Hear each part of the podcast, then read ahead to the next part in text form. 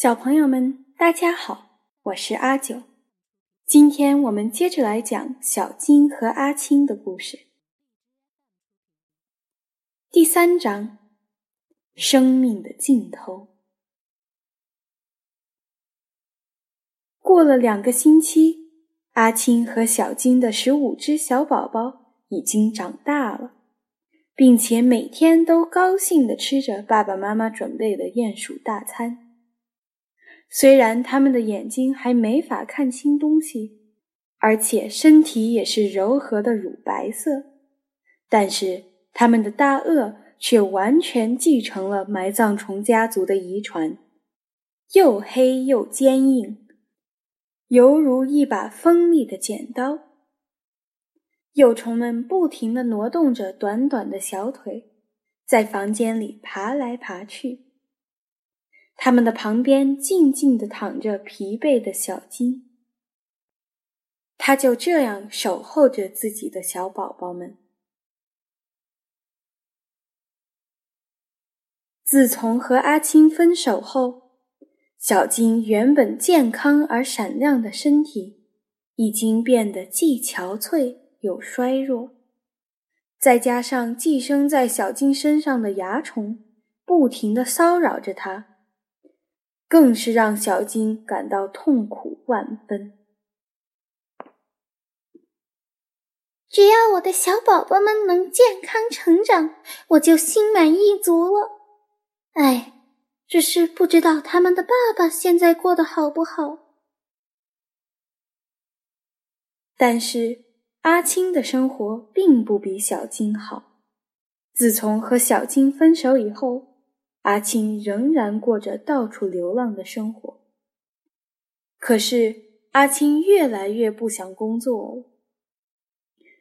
我已经做完了我该做的事情，婚也结过了，孩子也生了，所以现在我该舒舒服服的过着日子了，再也不要做殡葬师了。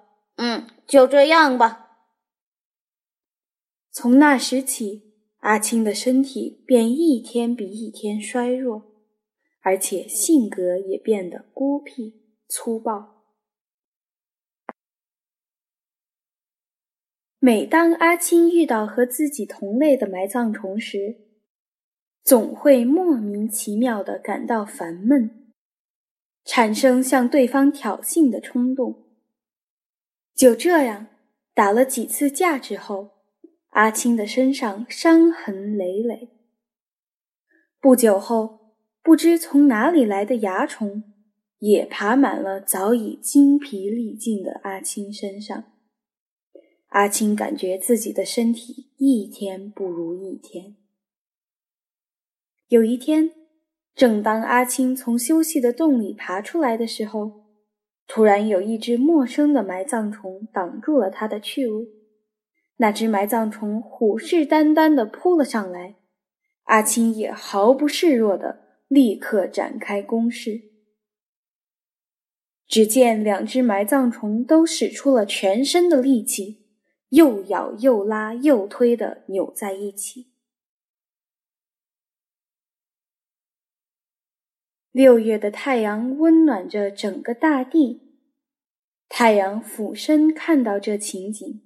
无奈的摇摇头说：“真是一群愚蠢的埋葬虫，曾经是互相合作的好朋友，到了最后却无缘无故的打起架来。嗯，真可惜。”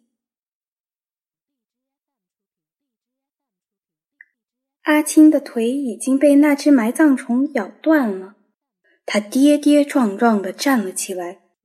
打算使出最后一丝力气攻击对方，但始终没能站稳，并重重的倒在了地上。我想，我的孩子一定会健康成长的。唉，不知道小金现在怎么样了。阿青就这样结束了自己的生命。很快，一群蚂蚁围上了阿青的尸体。就像以前阿青做的工作一样，蚂蚁们是为了埋葬阿青的尸体而来的。之后，尖节虫和皮杜也赶来了，他们都像以前处理其他动物尸体那样处理着阿青的尸体。埋葬虫阿青的一生就是这样结束的。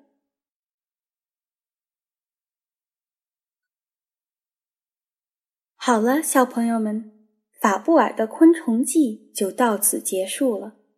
下周请继续收听阿九的杂货铺，下周见。